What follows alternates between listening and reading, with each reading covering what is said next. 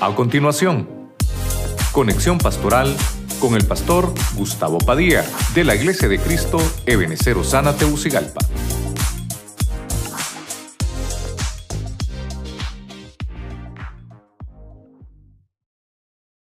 Romanos 8:37 en la Biblia de las Américas y leemos la palabra en el nombre del Padre, del Hijo y del Espíritu Santo. Pero en todas estas cosas somos más que vencedores por medio de aquel que nos amó. Verso 38. Porque estoy convencido de que ni la muerte, ni la vida, ni ángeles, ni principados, ni lo presente, ni lo porvenir, ni los poderes. Verso 39. Ni lo alto, ni lo profundo, ni ninguna otra cosa creada nos podrá separar del amor de Dios, que es en Cristo Jesús, Señor nuestro. Amén. ¿Cuántos dicen amén? Que el Señor añada bendición a su palabra. Eh, quiero tratar de desarrollar eh, el tema escatológico. Por eso le subrayé esa frase que dice más que vencedores. Diga conmigo, más que vencedores. No vencedores, no vencedores, sino más que vencedores. Entonces la palabra griega utilizada en ese versículo es una palabra que se dice uper, nikao. ¿Verdad? Nikao quiere decir vencedor, ¿verdad? Pero uper quiere decir más allá de eso. Y eso es lo que le quiero ministrar hoy, ¿verdad? Eso es lo que el Señor me dio para ministrárselo hoy. Cada uno de los que estamos en este lugar, hoy nos ministramos de parte del cielo que somos más que vencedores, que somos upernicados. Amén. Señor, en el nombre de Cristo ponemos tu palabra este día, Señor, en tu mano, en tu presencia, que nos hables, que nos llenes de bendición, de sabiduría, de conocimiento, para que nuestra vida completa y totalmente pueda estar en tus manos siempre y sabiendo que toda, Señor, la salud, todo el bienestar proviene de una fuente divina que es el cielo para nosotros. Nos declaramos más que vencedores en Cristo Jesús, Señor nuestro. Amén. Y amén. Usted le da palmas al Rey con fuerza, con fuerza al Señor. Gloria a Dios.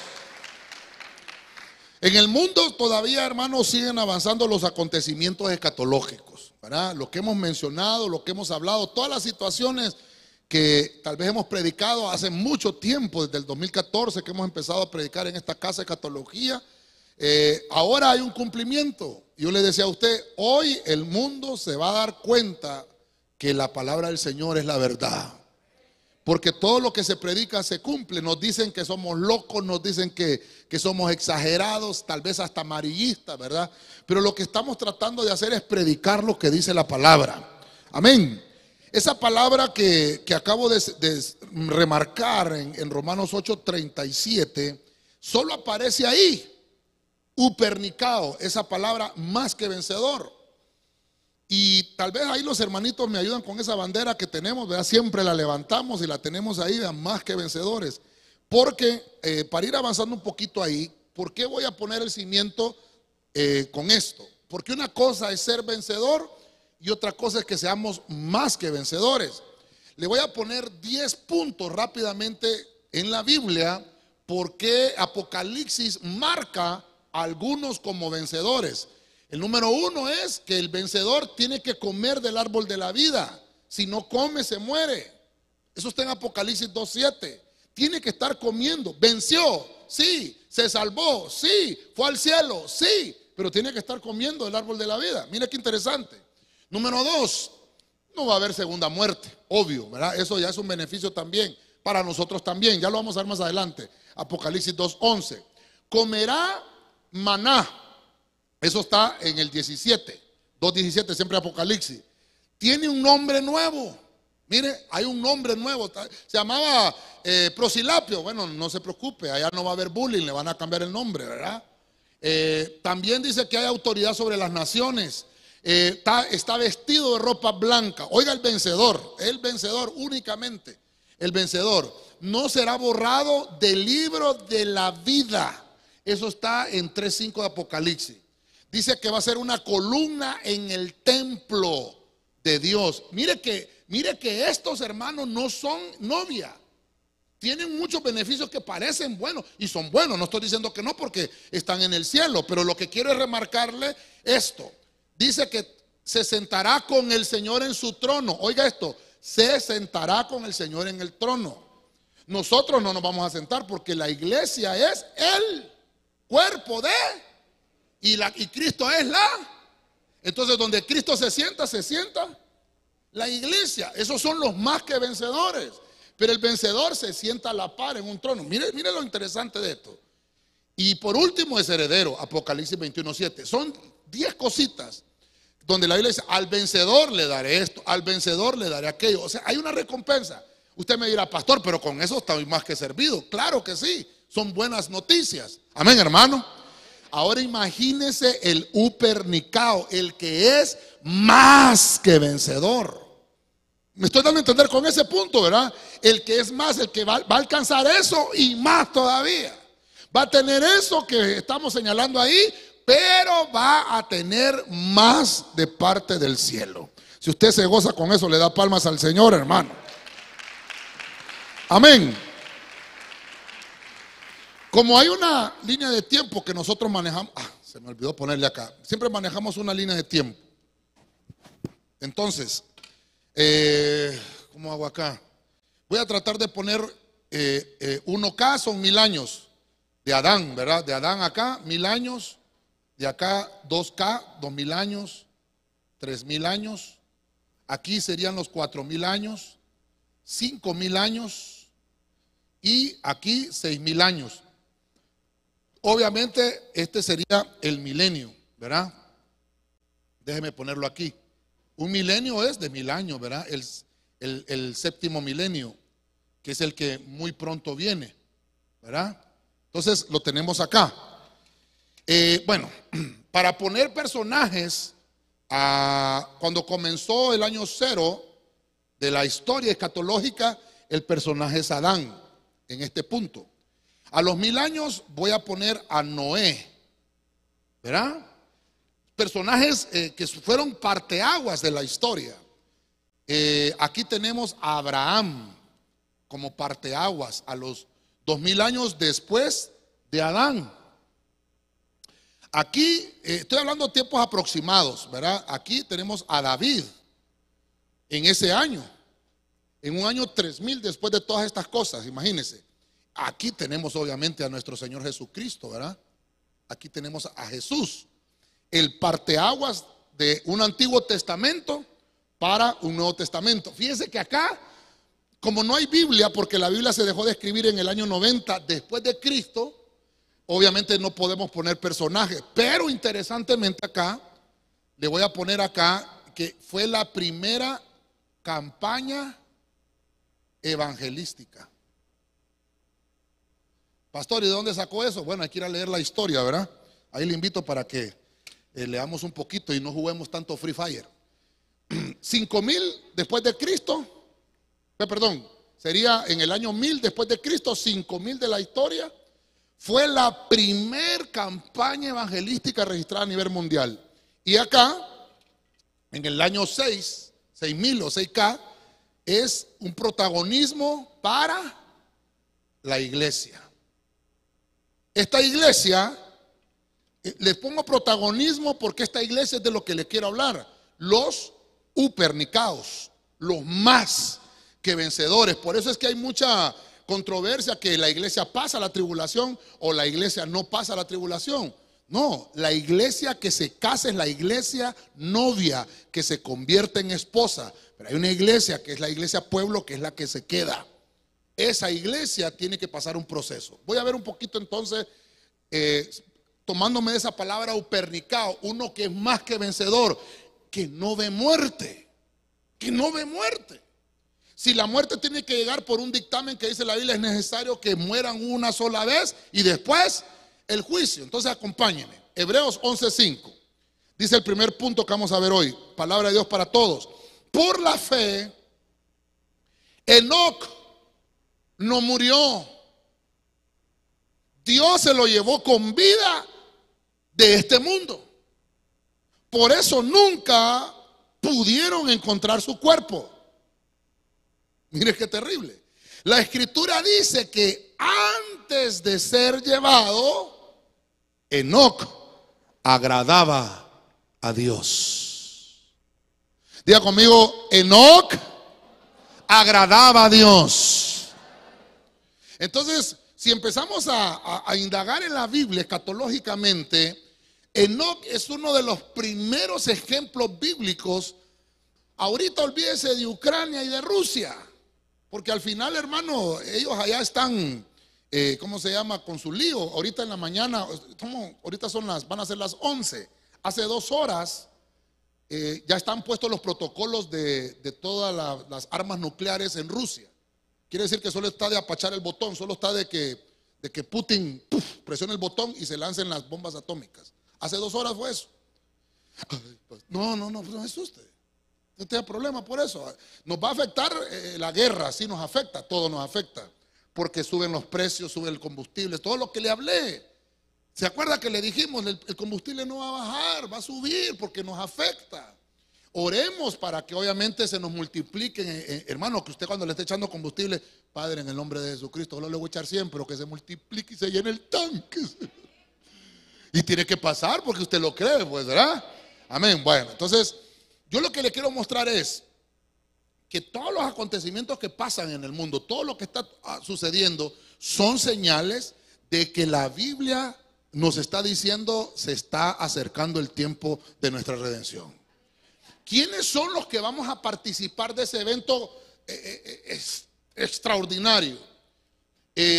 acá le pongo yo, usted ya conoce, esto es la, estas, estas rayitas que usted mira acá, tal vez hoy se las hice más chiquitas para que pudiéramos apreciar la línea de tiempo bíblica y escatológica, desde que Adán salió del huerto cómo Dios ha tratado con estos patriarcas, ha tratado con hombres y, para manifestar un, un, lapso, porque dice la Biblia que Él es el que puede cambiar los tiempos y las edades. Este punto que le, que le marqué acá no es más y menos que la última semana, lo voy a poner acá para que lo, entendamos mejor, esta sería la septuagésima semana, ¿verdad? De Daniel, que obviamente fue Gabriel el que se la fue a contar, ¿verdad? Porque aquel había leído Jeremías. Esta es la, sextuagésima semana, para que, para que se culminen los seis mil años. Los seis mil años desde que Adán salió del huerto. Mire, hay muchas historias que nosotros encontramos eh, cuando, cuando vamos a la escuela. Nos dicen que las pirámides de Egipto tienen cuatro mil años. No puede ser. No puede ser. Nos están engañando. Esas pirámides ya, ya existían antes de que Adán saliera del huerto. ¿Me estoy dando a entender, iglesia? Quiere decir que había vida afuera del huerto. En lo que Adán estaba dentro del huerto, habían civilizaciones afuera. Las pirámides, según lo que han constatado, porque a la roca no se le puede hacer la prueba de carbono, no se le puede hacer una prueba a la roca, porque la roca es una materia prima donde se puede esculpir algo. Entonces, una roca es viejísima, tiene billones de años. Pero lo que pudieron concatenar con algunas cosas, con algunos instrumentos, algunas cosas que encontraron, aproximadamente tienen 24 mil años las pirámides de Egipto. En la Biblia encontramos la palabra pirámides en algunas versiones en el libro de Job. Cuando Job está diciendo, maldigo mi día, maldigo el día que nací, mejor me hubiera ido al lugar donde están los reyes que construyeron las pirámides, dice Job. Mire qué terrible a Job, en, el punto de la historia de Job, podemos colocarlo, si, si lo pudiéramos colocar, lo colocaríamos un poquito adelante de Abraham. Aunque hay algunos que dicen que Job eh, no tiene tiempo dentro de la línea. Usted no va a ver patriarcas mencionados en el libro de Job. Me estoy metiendo en otro libro ahí, ¿verdad? Pero bueno, lo que estoy tratando de mostrarle es cómo poner a, a Enoch. Enoch fue antes de Noé. Entonces vamos a poner acá, vamos a poner aquí a Enoch. Solo para que usted eh, y yo vayamos entendiendo cómo Dios va trabajando y los ejemplos bíblicos que nos deja la escritura de qué es lo que va a suceder para que la iglesia, porque esto va a suceder con, este, con esta entidad, para que la iglesia alcance esa estatura que puso Pablo en Romanos, la, la estatura de más que vencedor. Entonces, para usar colores acá, no sé si me va a servir este color acá, pero quiere decir que en este punto, en este punto de la historia, acá es el rapto. ¿Verdad? En este punto de la historia, antes de todos los desencadenamientos escatológicos. ¿Qué es lo que tiene que hacer usted y qué es lo que tengo que hacer yo? Preocuparme por mi salvación. Yo tengo que preocuparme de agradar a Dios. Dice, antes, antes de ser llevado Enoch, antes de ser llevado Enoch, ¿qué dice? Agradó. Ya después no, no se puede. Ya después no se puede. Después del arrebatamiento, mire, después del arrebatamiento, ya le puse, después del arrebatamiento, los que se quedaron y, que todavía culminan el ciclo, esos ya no pueden ser más que vencedores. Va a haber el sonar de una trompeta donde el sonar de esa trompeta va a determinar quién es el que va a estar con el Señor y quién no. Los hermanos discipuladores mañana lunes le van a hablar del bimá de Cristo. Ya vamos a ver un poquito eso. Pero el punto que quiero llegar es, va a haber un rapto latente. Ese rapto puede ser hoy, porque es inminente. Amén. Es inminente. Puede suceder en cualquier momento. Aquí no se trata de que, imagínese usted, imagínese usted que suene la trompeta y yo no esté preparado. Que suene la trompeta. Híjole, hermano. Y yo me encuentre rechazado. Ya vamos a ver un poquito más eso adelante.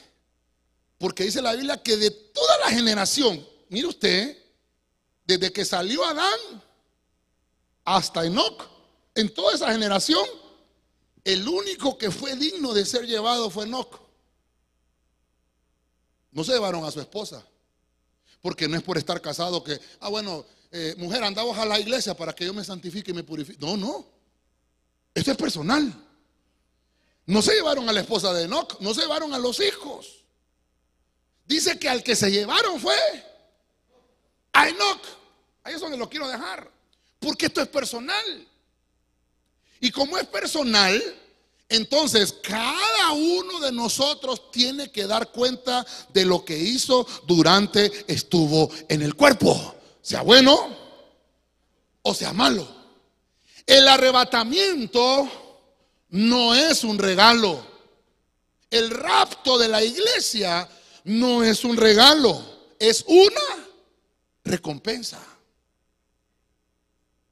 Es una recompensa que Dios le está dando a los que aceptaron el desafío de darle y entregarle su vida y, de haberle agradado al Señor.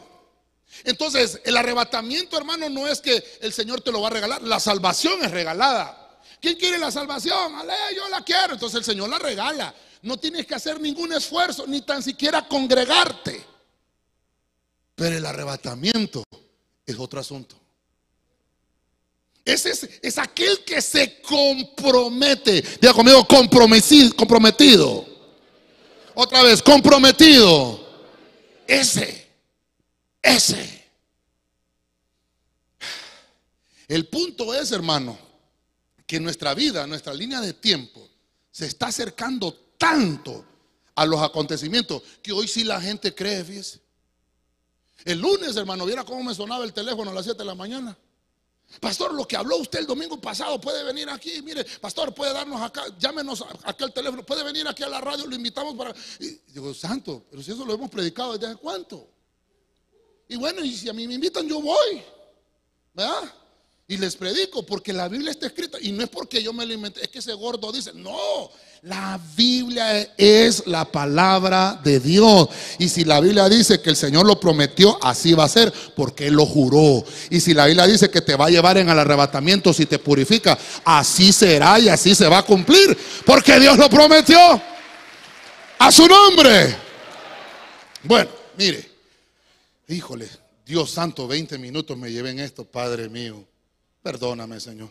Segunda de Reyes 2.11, Reina Valera actualizada. Entonces, un más que vencedor tiene que agradar a Dios, no al pastor. Amén. Segunda de Reyes 2.11, Reina Valera actualizada.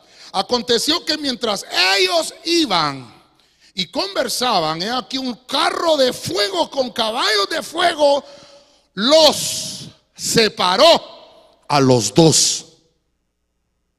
Y Elías subió al cielo en un torbellino, en un galgal. Verso 12. Eliseo al verlo gritó, Padre mío, Padre mío, carro de Israel y sus jinetes. Nunca más le vio. Y agarrando sus ropas, las rasgó en dos partes. Diga conmigo, la rasgó en dos partes. Póngale ojo, mire, le estoy leyendo versículos claves. Pastor, ya lo he leído. Sí, pero póngale los anteojos escatológicos. Uno pernicado es uno que fue encontrado haciendo. Ah, ya viene el Señor, ¿va? Ah, no, ese, ese se va a quedar. Porque todavía no ha sonado la trompeta. Velar y orar. Así es la Biblia, ¿no? Hay que mantenernos vigilantes, no dormirnos. Más bien estamos pensando, ¿qué fiesta es la que viene ahorita? Ya pasó el día del amor, ¿va? ¿Qué fiesta viene en marzo?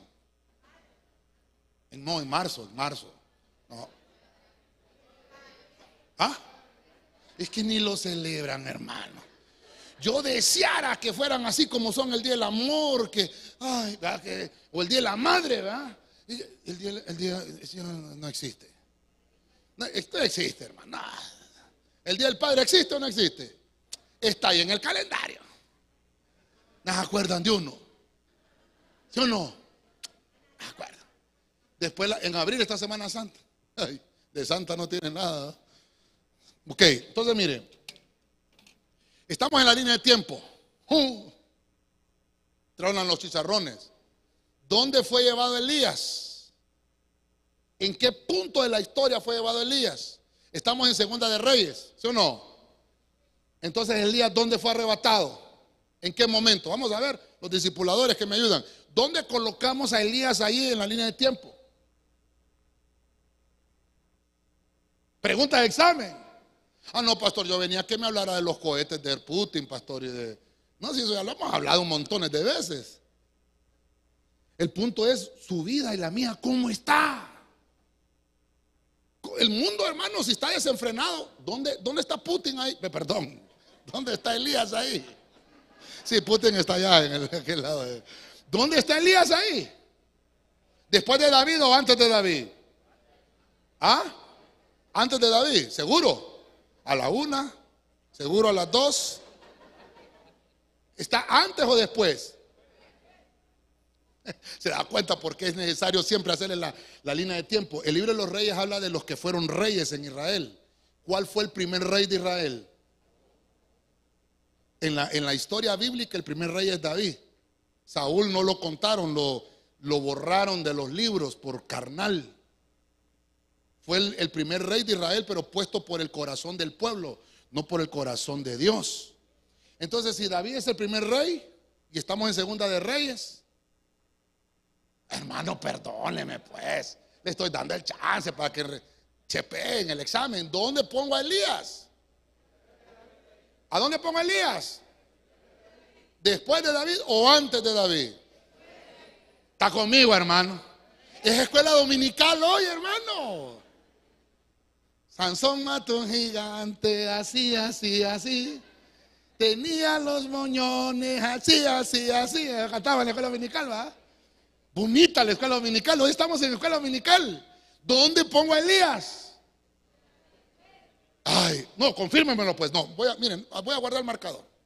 Confírmemelo mejor porque ya miro que yo que usted no está conmigo. Mire, Elías lo llamaron al ministerio lo unge el Señor, vas a pelear y vas a liberar al pueblo. Hay una mujer que se llama Jezabel. Hay un movimiento profético que se está moviendo. Miren los upernicados. Tiene que saber en qué momento está. Tiene que saber la atmósfera que se está manifestando. Le estoy dando tiempo para que chepe y busque en el Google. Ponga ahí en qué año vivió Elías, cuántos años antes de Cristo. Ahí le va a decir y ponga cuántos años vivió David antes de Cristo. Ya, ya lo estoy poniendo yo según los cálculos aproximados, que David tuvo que haber vivido mil años antes de Cristo. Después de David, ¿quién fue rey? Después de David, ¿quién fue rey? Salomón. Hermano, perdóneme, mire, se da cuenta que tenemos que leer la Biblia. Usted la tiene en sus manos, usted la tiene en su casa. Desempolvemos la Biblia. La Biblia es la palabra de Dios y solamente ahí vamos a encontrar palabras de vida eterna. Ahí está escrito todo lo que necesitamos saber y cómo tengo que comportarme y qué es lo que tengo que hacer para ser encontrado un upernicado. Elías fue llevado. Dice que un carro de fuego con caballos de fuego, oiga, los separó a los dos. ¿Se recuerda usted en la Biblia que, que el Señor está hablando? Dice, así como un pastor separa los cabritos de las ovejas. Eso mismo va a hacer el Señor en aquel día. ¿Qué está pasando con Elías? Estoy viendo una sombra y una figura de que dice, estamos por el tema, el Señor va a separar a los upernicados con los que solamente fueron nicaos. Está conmigo. ¿Ya chepeó? ¿Ya, ¿Ya, encontró? ¿Qué encontraste? 874 años antes de Cristo. Eliseo. Eliseo. Elías. Ah, Elías. ¿Y David? ¿Y David? Buscate David, es que este lo encontró a Elías. 800, ¿verdad? Quiere decir que si estamos hablando y poniendo a David en el año 1000, más o menos 900 y algo, estoy poniéndolo en 1000, ¿verdad? Pero David más o menos en ese año. Y si 800, ¿cuánto me dijiste? 860 está Elías. 966, prácticamente 100 años. ¡Ah! Qué bonito la historia, ¿verdad? ¿Te fijas? Entonces quiere decir, mira, hoy sí ya le voy a dar el chance. No sé por qué no me ayudas a ponerlo un poquito más adelante, porque los hermanos me dejaron bien atrás y tengo que caminar bastante para. Vamos a ver. Los, de, los hermanos de la televisión, ¿me le pueden poner la cámara aquí, por favor? Podemos poner la cámara para que los hermanos que están allá atrás, porque no están viendo los hermanos, para que eh, también ellos allá. ¿Podemos hacer eso, hermanitos? ¿Me confirman? ¿Se puede? Sí se puede, gloria a Dios. Claro que sí se puede. Entonces voy a poner aquí a quién. ¿Se da cuenta por qué no sirve mucho siempre la línea de tiempo? A Elías. ¿A dónde lo voy a poner? Después de David. La pregunta es, ¿por qué no se llevaron a David? Si no es salmista. Silencio, hermano. ¿Por qué se llevaron a Elías? Porque no es, hermano, no es del que quiere ni del que corre, sino de Dios que tiene misericordia. A Elías le dieron una tarea y le dijeron, vas a hacer esto, vas a hacer lo otro. No me voy a meter tanto en, ay, si es que ya se me fue el tiempo. No me voy a meter tanto en los detalles de Elías, ya le hemos hablado en otras ocasiones las cuatro estaciones últimas que hizo Elías antes de ser arrebatado. Recuerde que, que fue a Jericó, recuerde que fue a, al Jordán, él partió el Jordán. Y dice ahí que cuando, cuando Elías fue llevado, Eliseo Solo lo vio. Caramba, me quedé. Póngale ojo a esto. Estoy todavía en el Antiguo Testamento. Vamos a ver. Tengo que volverlo a marcar acá.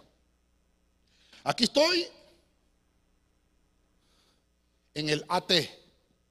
Estoy en un antiguo pacto. ¿Ok? Donde este pacto no nos, no nos incluía a nosotros. No estábamos incluidos. Aquí hay un nuevo pacto. Aquí hay un nuevo pacto. Este pacto sí nos incluye. ¿Por qué? Porque tuvo que venir Cristo a morir en la cruz.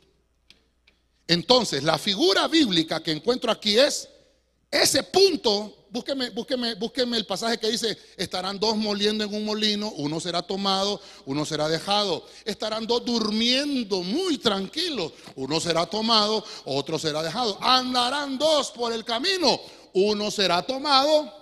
¿De quién está hablando ahí? ¿De quién está hablando ahí? De Israel. Está hablando específicamente de Israel porque Israel no le ha entregado su vida a Cristo todavía.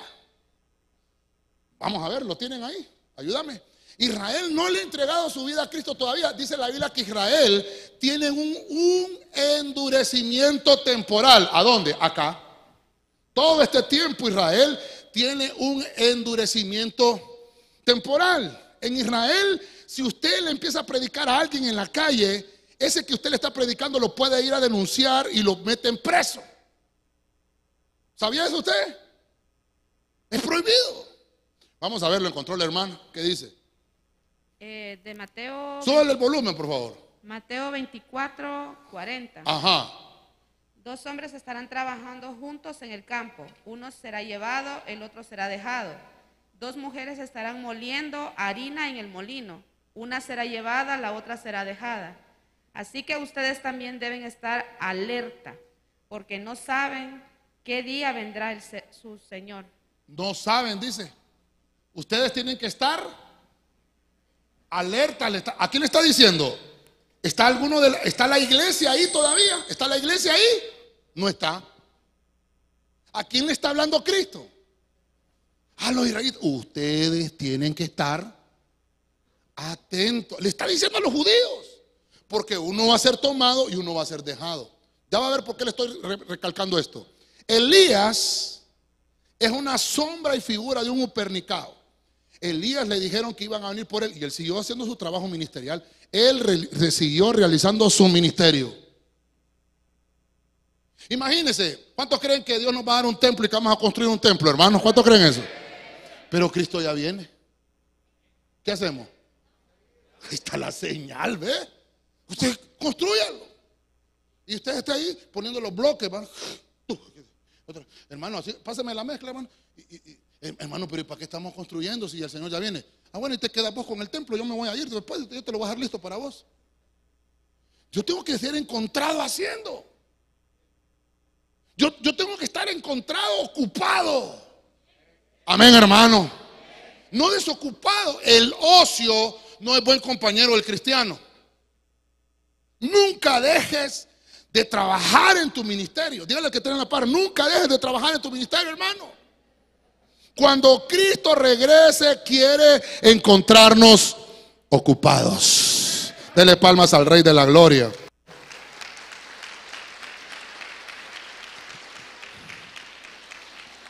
Mateo 27, 50. Cristo es un ejemplo máximo de la recompensa de un upernicado. Dice Félix Torres Amat. Entonces Jesús clamando de nuevo con una voz grande y sonora, entregó su espíritu. Verso 51. Y al momento, el velo del templo, ¿qué dice? El velo del templo. ¿Dónde leímos que se rasgó en dos partes un velo? Ah, se da cuenta. Ay, es que pasé de noche por ese versículo, pastor. He leído 35 veces la Biblia y no había leído eso. Entonces la leyó, no la estudió. Una cosa es leer la Biblia, otra cosa es estudiar. La, misma Biblia no nos dice lean la Biblia, no, la Biblia dice escudriñen la Biblia. La misma Biblia nos dice. Se mire lo que dice. El velo del templo se rasgó en dos partes, de arriba abajo. Y la tierra. Mire eso, interesante. Lo que sucede, miren los tiempos finales, son figuras. ¿Qué más dice? Y se partieron las piedras, verso 52. Y los sepulcros, pongamos el versículo en la televisión, hermano, por favor. Y los sepulcros se abrieron. Hermano, imagínense los que trabajan en los cementerios. Pobrecitos. Hay que orar por ellos, hay que ponerlos en, la- en las peticiones. Hay cristianos ahí trabajando y no, encuentran chamba de otra cosa. ¿Y de qué trabaja vos? Sepultur- se- sepulturero, ¿eh? va? Sepulturero. Le pasa echando tierra a la gente. Ay, no, no me voy a meter en ese lío. Bueno, y los sepulcros se abrieron y los cuerpos, mire esto, de muchos santos que habían muerto, resucitaron. Verso 53. Y saliendo de los sepulcros, después de la resurrección de Jesús, vinieron a la ciudad santa y, y se aparecieron a muchos. Bailaron thriller. No, no, no, no, no, perdóneme. Cuando Cristo resucita un cuerpo, lo resucita sano. Ay, como Michael Jackson. No, hermano, no, no, no, no. Nuestro Dios es más poderoso. Nuestro Dios tiene poder sobre la muerte. Él la venció. Amén. Déselo fuerte al rey, hermano. Entonces Él pagó el precio de nuestro pecado. Uno pernicado se, se presenta al tribunal libre de culpa. Mire, cuando Cristo resucita, suena la, suena, suena la tierra suena, tiembla.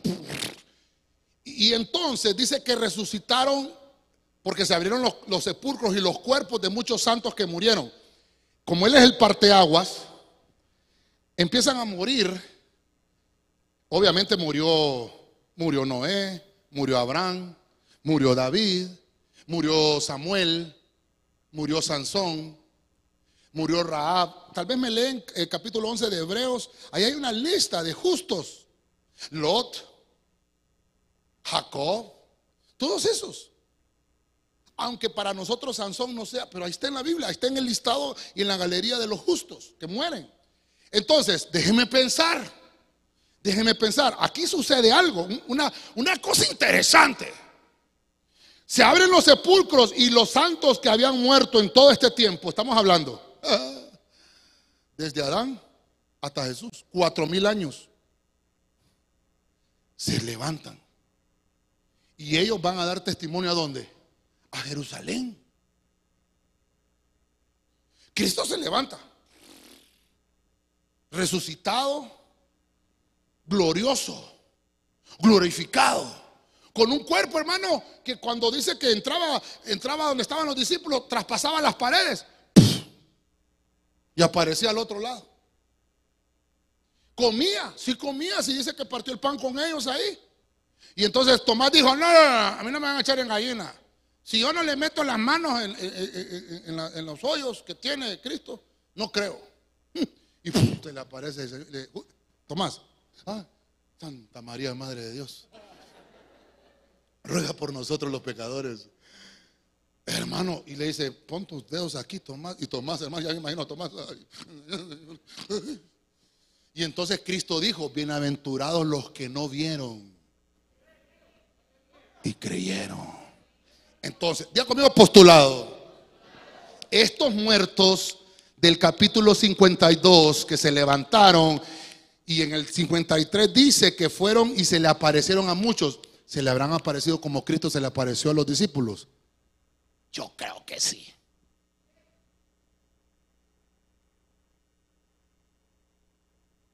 ¿Se da cuenta? Hermano, perdóneme, es que aquí yo no le vengo a contar el cuento de la abuelita.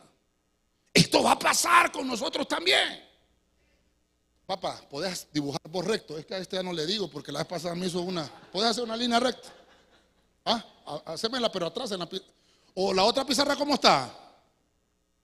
Traigamos la otra, pues está, tenemos dos, hermano. Tráete la otra, pues. Vamos a ver cómo no te tiembla el pulso. Mire, mire. Le voy a leer un versículo. Perdóname, hermano, pero a mí esto me, emociona. Mire, mire, mire, mire. Hebreos 11:35. Váyase conmigo ahí. Palabra de Dios para todos. Mire, en lo que los hermanos me traen otra pizarra. Miren, por la fe hubo mujeres, dígame las mujeres. Hubo mujeres que recibieron de nuevo con vida a familiares que habían muerto. Otros, en cambio, otros, en cambio, por alcanzar una mejor resurrección, fueron torturados y no aceptaron ser puestos en libertad. Verso 36. Por la fe, unos sufrieron burlas. Y no solamente eso, no se burlaban de ellos, los golpeaban, dice. Mire qué más. Otros fueron atados y llevados a la cárcel, verso 37. Los mataron a pedradas. Los cortaron por la mitad. Y los mataron a espada. Algunos de ellos vestían pieles de oveja y de cabras. O sea que se fueron las ovejitas y los que son cabros también. Eh, ya le voy a decir por qué. Por la fe. Fueron pobres, perseguidos y maltratados por la gente. Vamos a ver. ¿Quién se va a atrever a hacerme la raya ahí? No, ahí está bien. ¿Ah? Vamos a ver. Mire, mire, es que esto es importante. Perdóneme, hermano. Usted tiene la, olla de frijoles en la estufa todavía. Llame ahorita, dígale, ya voy a llegar. Mire. Mire lo interesante de esto. Las mujeres sufren. Pero la entidad que quiero marcar ahí es la entidad femenina, la iglesia. Recuerda que cuando la Biblia nos habla de mujeres, que esto, que la mujer, aquella mujer que el con el flujo de sangre, aquella mujer que la iban a apedrear en adulterio, pero Dios la, aquella mujer también habla de la, de la entidad femenina llamada iglesia y lo aplicamos. Entonces, no solamente aplíquenlo a aquellas mujeres de la iglesia primitiva que recibieron a sus familiares muertos. Mire, mire, yo sé que hemos sufrido familiares que murieron por COVID pero tenemos esperanza. Ay, hermano, qué lindo va a ser ese día. ¿Sabe por qué? Porque todo lo que estamos predicando hoy, todo lo que está en la Biblia, se va a cumplir. Y se levantaron los muertos en Cristo. Después de la resurrección de Cristo. Y se le aparecieron. Léame, búsqueme Hechos capítulo 1, creo que es el 4, donde dice que Cristo estuvo 40 días con los discípulos. Aquí son 40 días.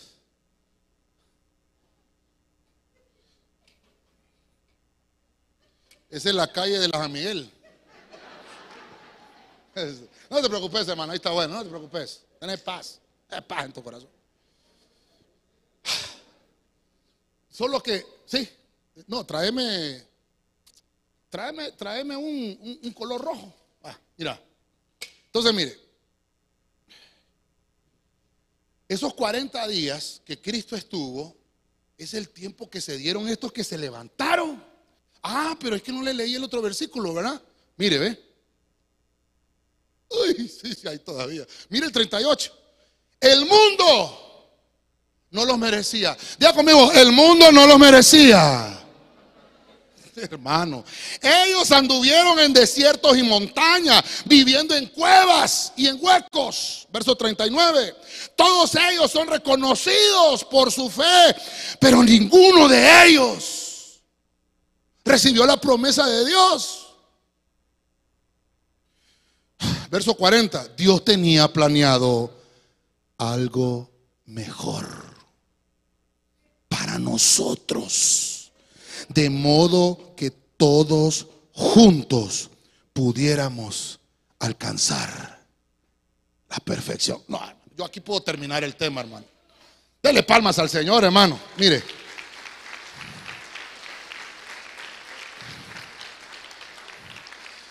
Aquí puedo ministrar, hermano, pero es que tanta cosa que hay, hombre. El mundo no nos merece, hermano. ¿Y por qué hacemos amistad con el mundo, pues? ¿Cómo un cristiano puede tener amistad con el mundo? ¿Ah? Hasta, hasta, hasta, nos, eh, hasta emulamos al mundo nosotros para atraer. ¿Ah? Mi Cristo divino pronto tienes que volver a mí. Lindo, montémoslo, pastor. Cantémoslo. ¿Y de quién es? De Leodán, ¿eh, hermano?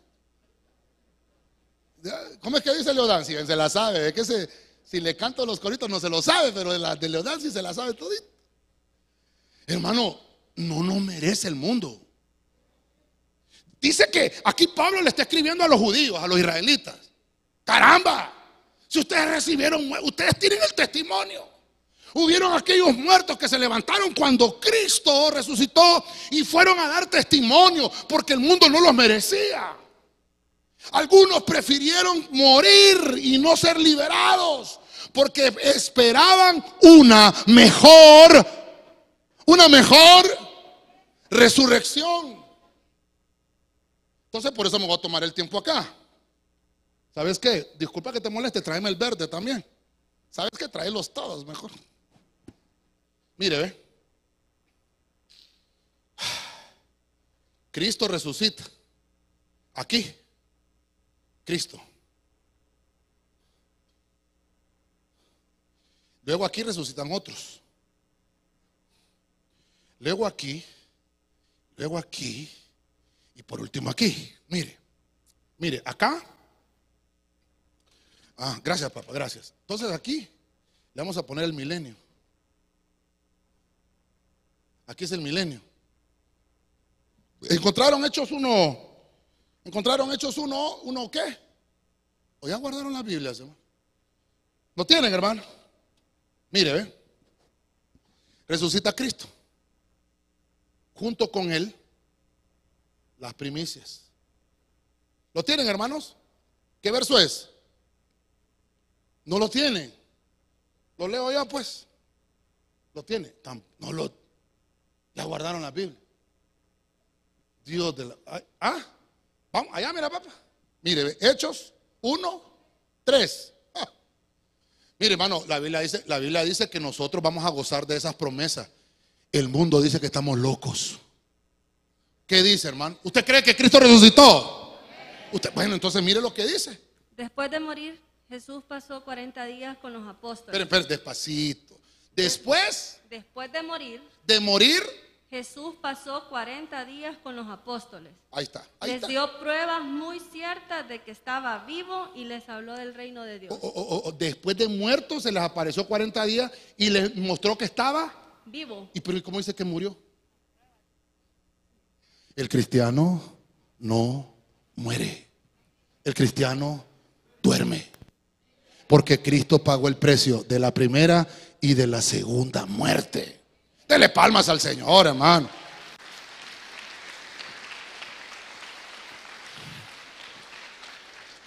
Creo que los hermanos le han hablado de esto en los discipulados también. Hay siete turnos de resurrección. Este es el primer turno, es el segundo turno. Aquí está el tercer turno, el cuarto turno. Aquí está el quinto turno. Aquí está el sexto turno. Y aquí está el séptimo turno. ¿Está conmigo? ¿Está conmigo? Ok. Ok, vamos. Entonces, para que lo entendamos mejor, Cristo resucita como primicia. Luego con él, ¿ah? Muertos. Mire, son muertos también. Ay, Señor. Muertos justos. De la, del cuadro aquel. Todos los que murieron atrás. En este tercer turno son muertos en Cristo. Luego acá, nosotros. ¿Ah? Aquí, vamos a ver, discipuladores. ¿Sabe por dónde voy, va? Aquí, esta es.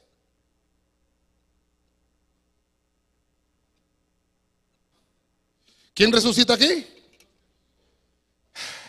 Ya iba a poner el Elías y Juan, iba a poner dos testigos. Ok, aquí 24. ¿Ah? No le vamos a poner decapitados. ¿Cómo le ponemos? ¿Ah? Vaya, lavados, vaya, lavados. Vaya, lavados. ¿Y aquí? Aquí resucitan Israel, naciones y los no conversos. Mire, esto es importante que lo entendamos. Este es un tema que ya le dieron los hermanos discipuladores. Desde aquí hasta acá, esta es la primera resurrección en seis turnos. Pero encuentro, perdóneme que me tome el tiempo, hermano. Me va a regalar unos 37 minutos. Va, mire, ahí Pablo les está hablando. No, hombre, caramba, ya tenemos la primicia. Ya tenemos la primicia de la resurrección. Ya ustedes, ya ustedes vieron cómo Cristo resucita 40 días, resucitan los muertos justos de un antiguo pacto y los recompensa, un, un antiguo pacto y los recompensa. Entonces viene Pablo, 1 Tesalonicenses 4:16, porque los muertos en Cristo, los muertos en Cristo resucitarán primero y luego nosotros los que hayamos quedado vivos.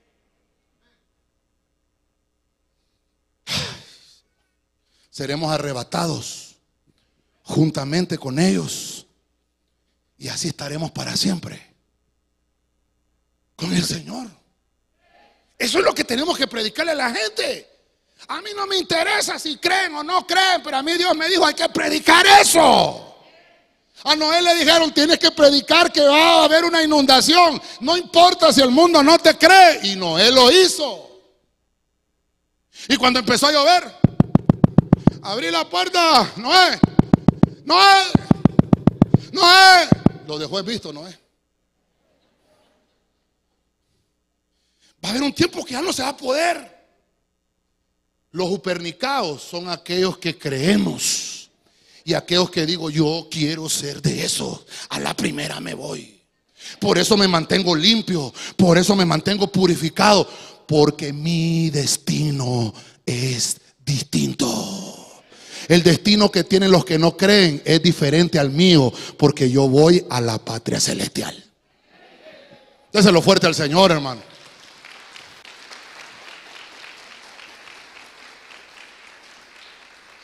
Entonces el pasaje dice, bienaventurados los que participaron de la primera resurrección.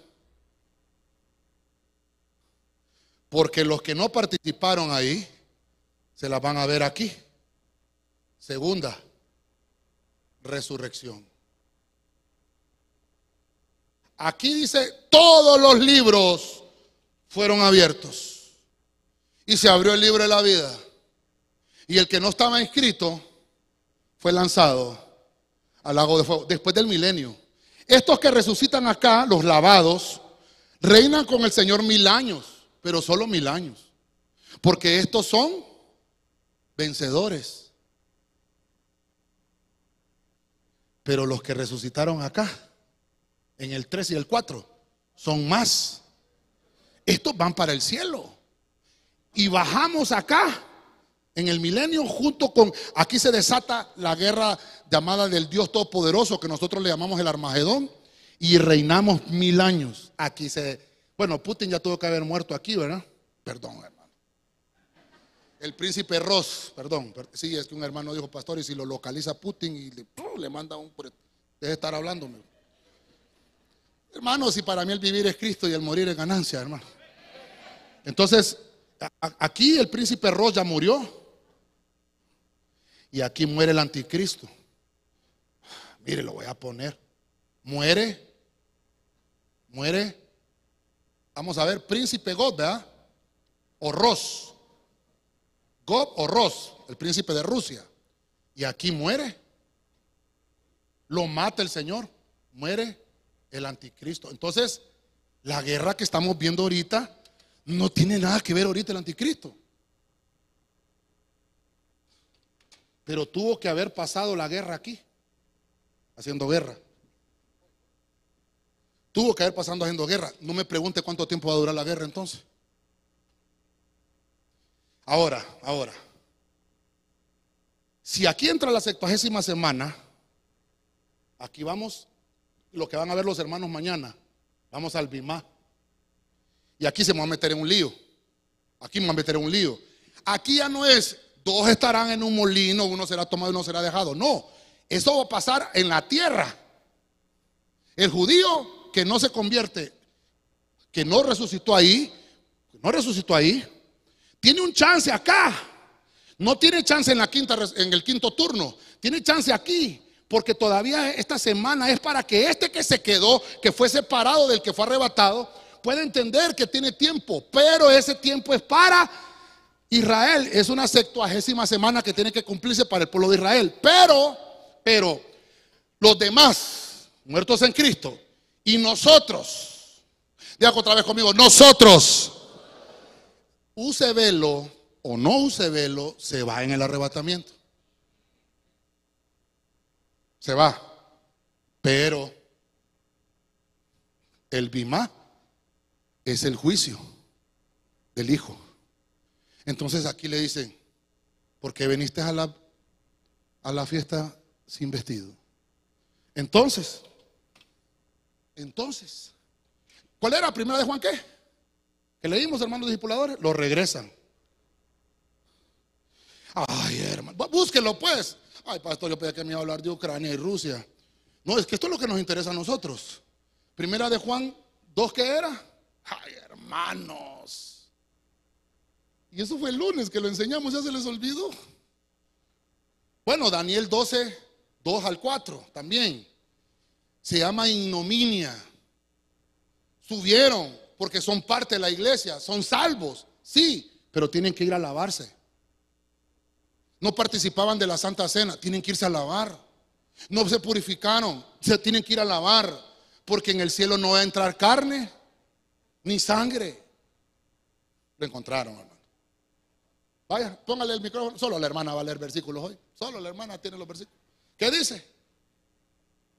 Y ahora, queridos hijos, permanezcan en comunión con Cristo, para que cuando Él regrese estén llenos de valor y no se alejen de Él avergonzados.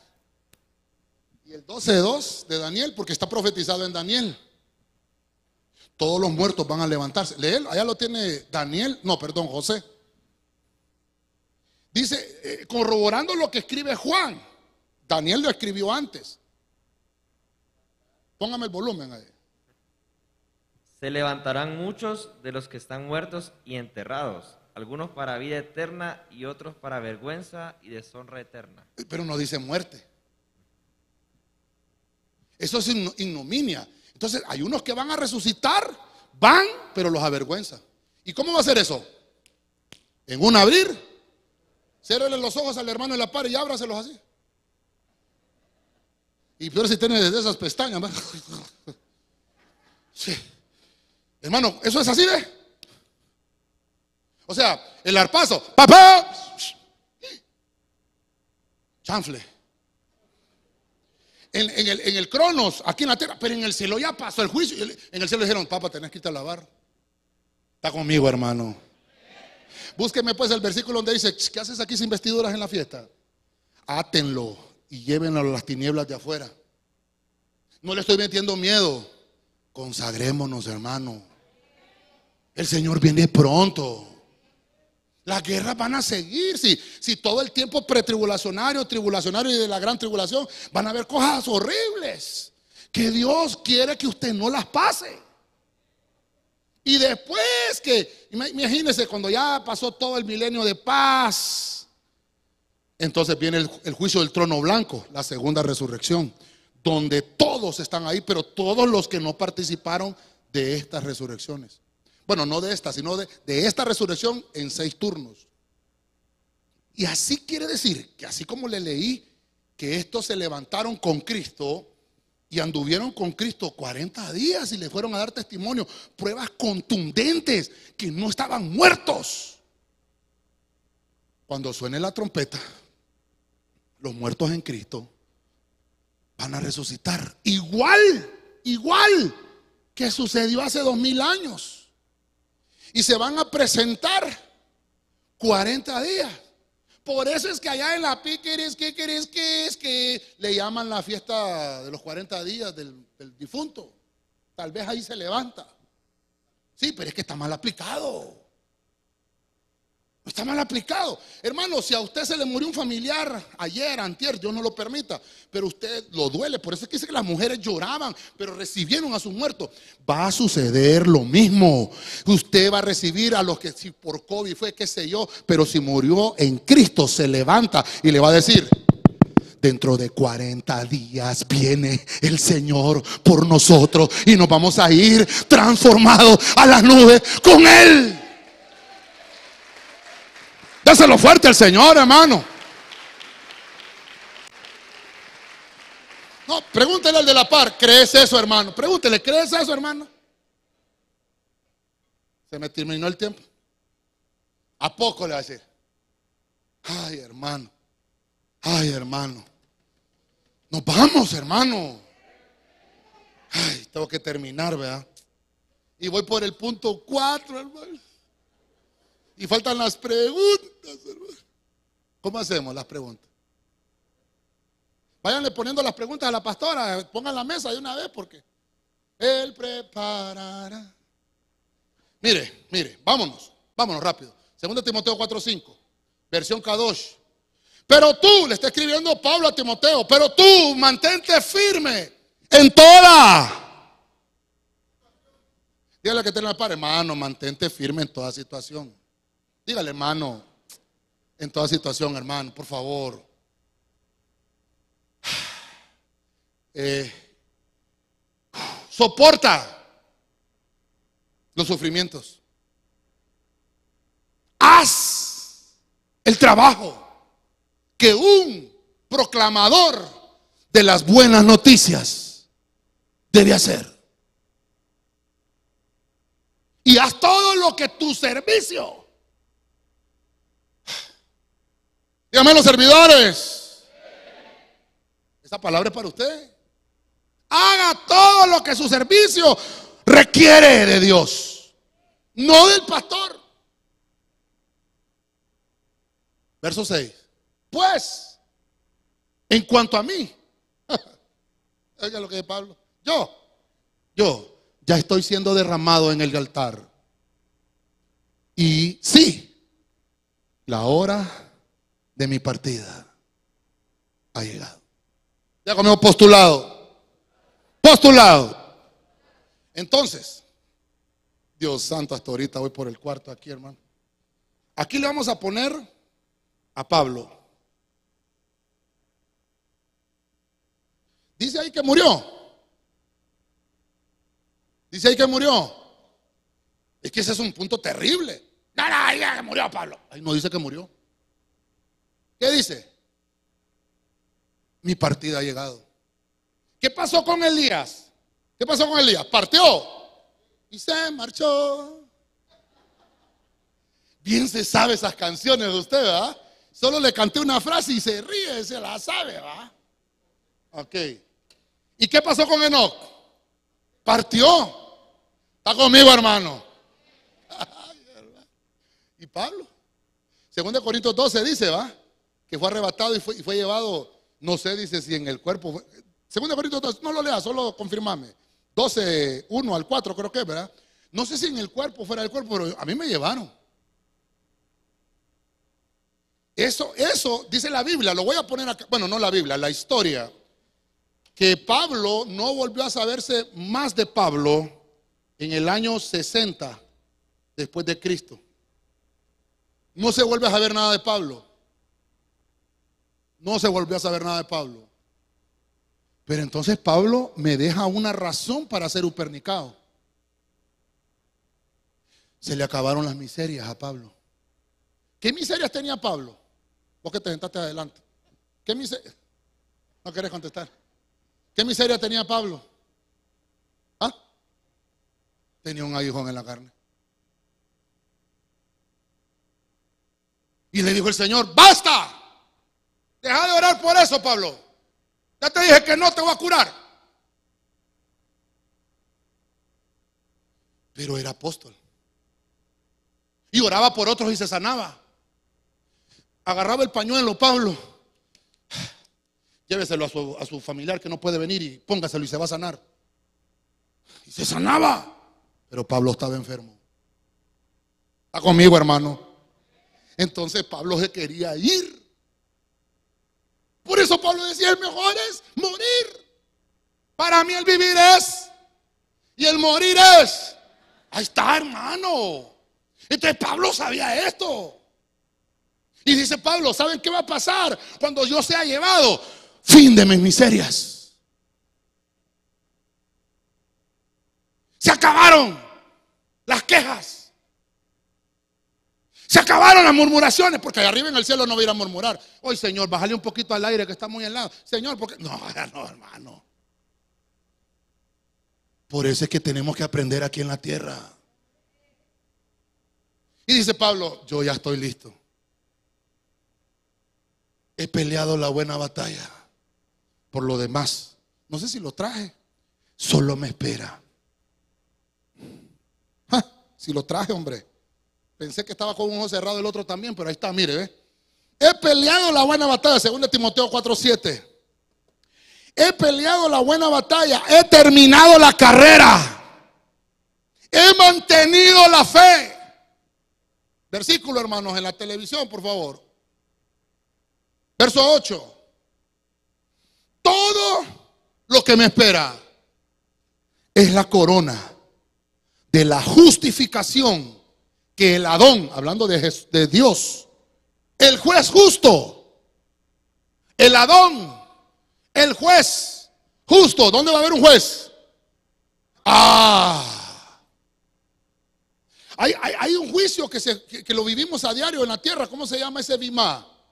El del Espíritu Santo. Es donde nos presentamos todos los días y le digo, perdóname Señor. Y viene la Santa Cena, límpiame para participar porque no lo merezco. Ese es el bimá del Espíritu Santo. Pero Pablo dice, pero hay un juez justo que me concederá en aquel día.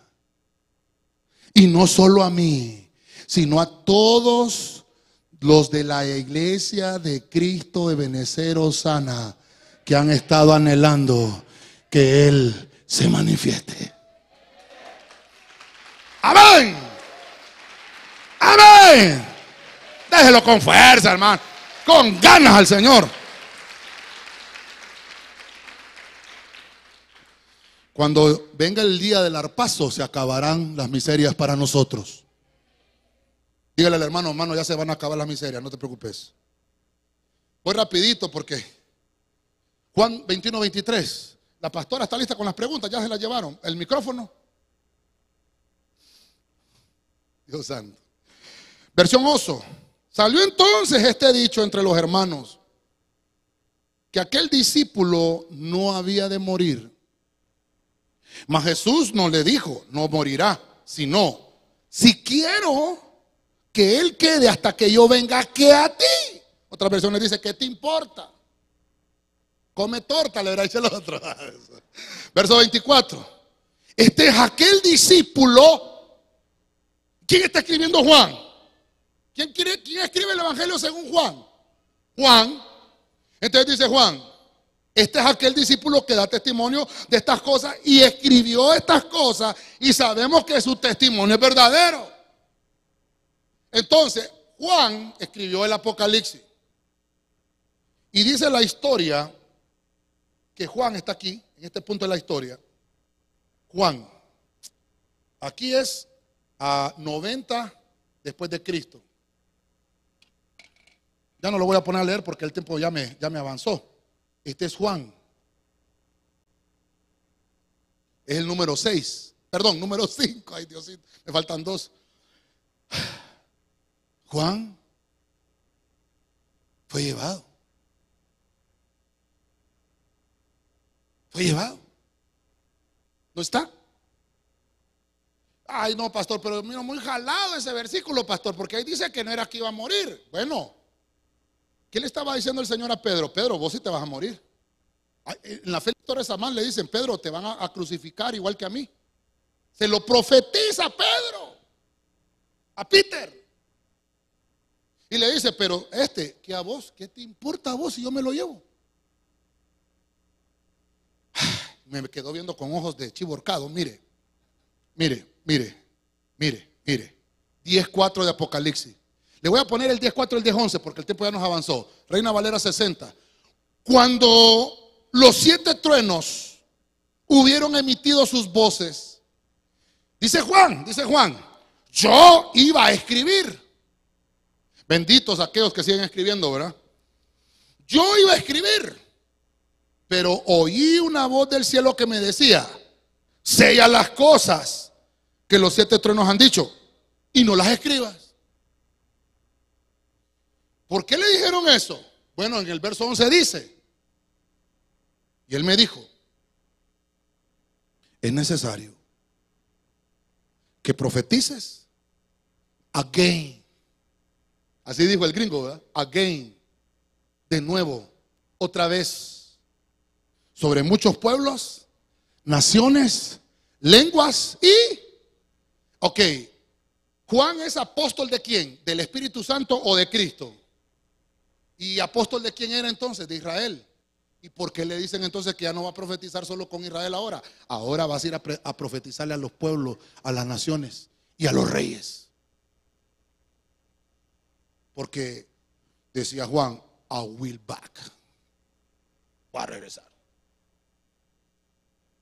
¿Ah?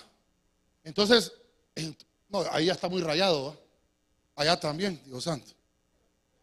Otra pizarra. Mire, ve. Entonces, mire. Entonces, entonces, si Juan fuera un testigo, no hay problema. Sí, pero ¿y la boda arriba? Bueno, Juan viene, se muere, a los tres días resucita, se otra vez para arriba. Y los siete truenos más o menos están aquí. Entonces vuelve a venir Juan otra vez. ¿Y cuál es el problema? ¿Y qué a ti? Si yo lo quiero volver a traer. ¿Se da cuenta? Bueno, estoy poniendo aquí a Juan, pero la verdad que el, perdón, aquí me equivoqué porque dice que los testigos entran aquí, empiezan a predicar aquí, aquí, y aquí es donde se va, otra vez. Viene aquí, se va y vuelve a bajar. Mire, qué terrible, hermano. No tenemos un Dios poderoso, pues. Entonces Juan nos enseña que es un pernicado. Juan nos enseña que uno más que vencedor tiene que ocuparse de lo propio. Ese es su trabajo. Cada quien tiene su propio trabajo, no ambicione lo que el otro hermano tiene, porque cada uno tiene su misión. Cada uno tiene, hermano, su ministerio. Cada uno tiene su propio trabajo que desarrollar. Cada uno de nosotros dará cuenta de lo que hicimos durante estuvimos en este cuerpo corruptible. Y vamos a dar cuenta aquí. Aquí vamos a dar cuenta. Si somos upernicados, pasamos, porque aquí solo es en las nubes. El encuentro aquí, el bimá es en las nubes. El arpazo suena para ser trasladado de la tierra a las nubes, no al cielo. De la tierra a los uranos, bimá. Y de, los uranos a la patria celestial. Porque ahí va a ser una mezcla. Ahí van a hacer una, una colación si pasa o no pasa. Si no pasa, lo regresan. Si no pasa, lo regresan. Entonces te van a medir de lo que hiciste durante estuviste en el cuerpo. Usted ya me quedó viendo, pastor, y entonces terminamos pues. Vamos a ir finalizando. Le voy a poner otro pasaje. Verso 27, verso 27 de Mateo 16. Mire lo que dice esta Biblia. Porque yo, el Hijo del Hombre, vendré pronto con el poder de Dios y con mis ángeles, con mis ángeles, para darle su premio a los que hicieron, a los que hicieron lo bueno, a los que hicieron el bien, y para castigar a los que hicieron el mal. Pero Dios es amor pero es justo. Al que hay que castigar, hay que castigar. No, pastor, ese versículo es muy feo, bórrelo. Ahí está. Ahí está. Es que eso no lo leemos. Hermano, no hagamos lo malo. Nos van a castigar. Portémonos bien, nos conviene. Verso 28, les aseguro, les aseguro, por lo que venimos leyendo, si ustedes se portan bien, algunos de ustedes que están aquí conmigo no morirán hasta que yo venga a reinar. ¿Quiénes estaban oyendo a Cristo ahí? Ahí estaba Juan. Y habían otros que no me atrevo a decir porque no tengo Biblia para decirle. Pero dice algunos, algunos es varios, ¿no? No solo uno. Entonces no solo Juan estaba ahí, que no ha muerto. Van a morir hasta que me vean reinar. Porque está decretado que el hombre muera una vez y después. Entonces todos estos, Enoch, Elías, Pablo, Juan, van a tener que morir cuando vean reinar a Cristo. Que no han muerto es una cosa, pero que van a morir, como dice la Biblia, que todo está decretado que tienen que morir, van a tener que morir. Porque está decretado. Pero, termino pues. Ya está, pastor. Ya, hombre, si voy por el punto 6, tanto Jesucristo. 1 Corintios 15, 22. Vamos, rapidito. Prat. Porque como en Adán, todos ellos mueren. Así también en Cristo, todos ellos serán vivificados. Verso 23. Pero cada uno en su propio orden. Cristo, las primicias. Y luego los que son de Cristo en, en el tiempo. Está conmigo, hermano, todavía. Los frijoles no se van a quemar, no se preocupe, mire, ve. Entonces, primero, como dice ahí Pablo, primero Cristo, luego las primicias y luego, ¿a, ¿a dónde? En el tiempo de su venida, cuando Él se está acercando. Ahí, entonces hay un orden. Los que somos upernicados, ¿usted es upernicado? Si usted es un upernicado, usted está catalogado como un remanente de gracia. La gracia nos alcanzó, la gracia nos arropó, no lo merecíamos, pero a Cristo le plujo salvarnos, le plujo entregarnos la palabra. Hermano, dele palmas al rey.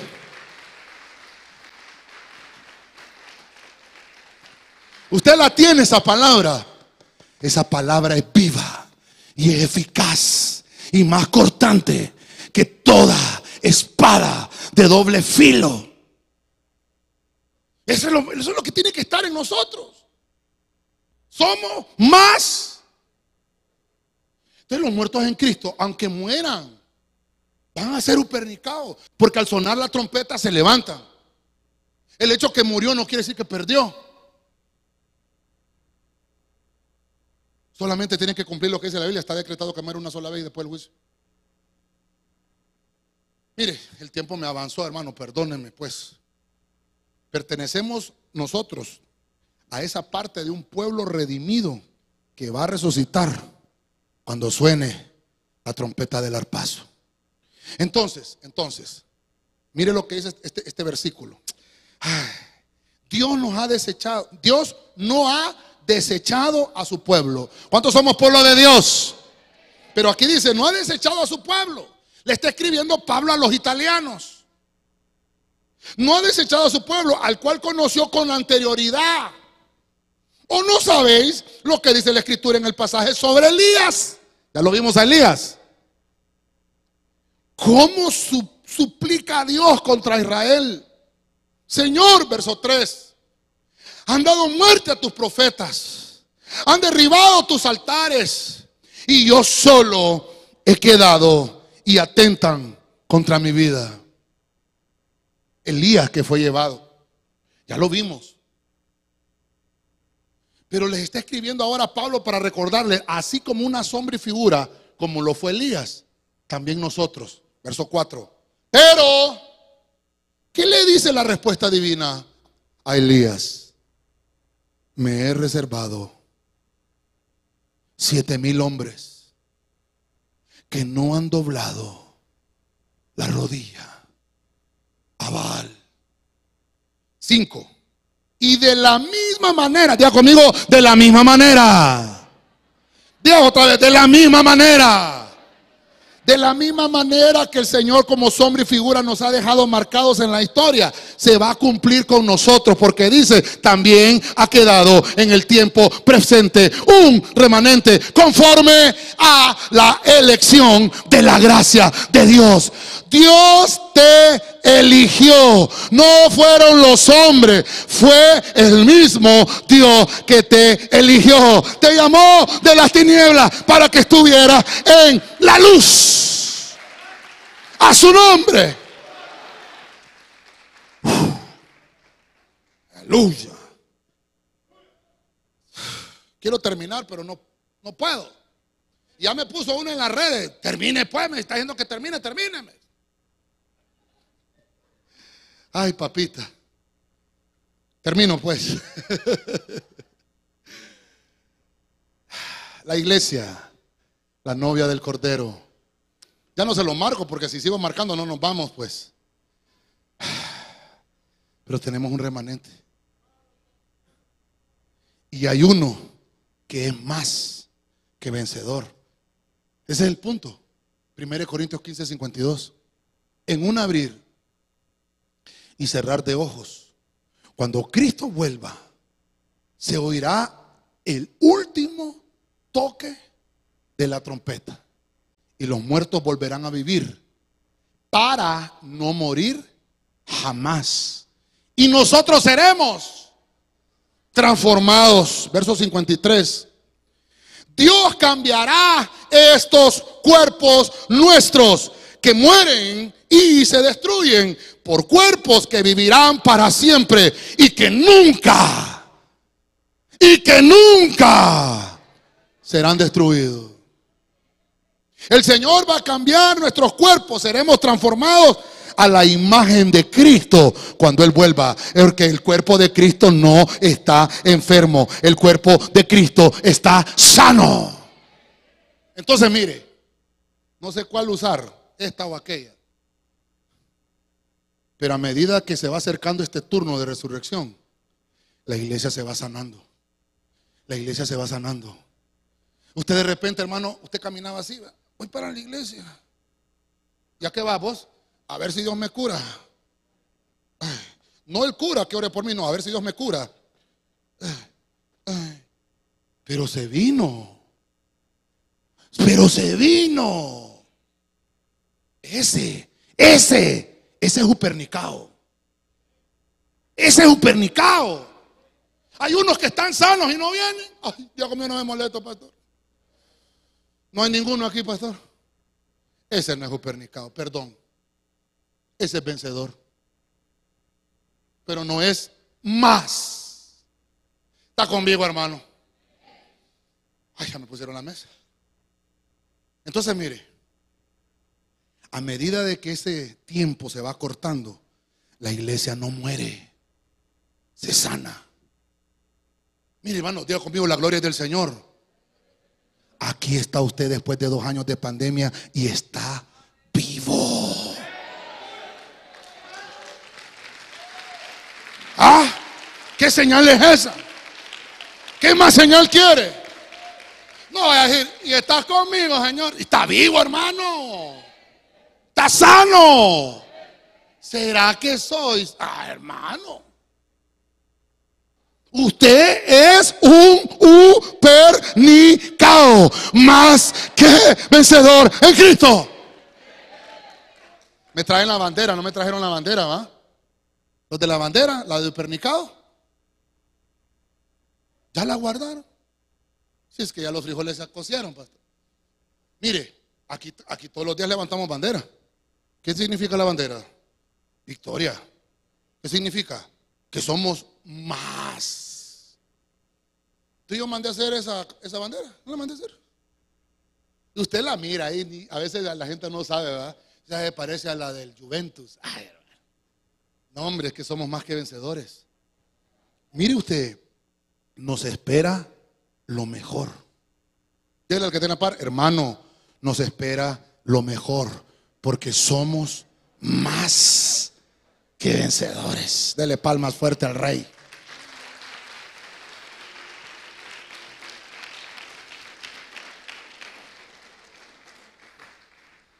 Voy a terminar. Me ayudan con el piano. Ni subieron los del piano hoy, ¿verdad? Pero bueno. Termino pues. 12 y 5 y le dije que a las 12. Perdóneme, hermano. Perdóneme. Otro domingo de Santa Cena, perdóneme.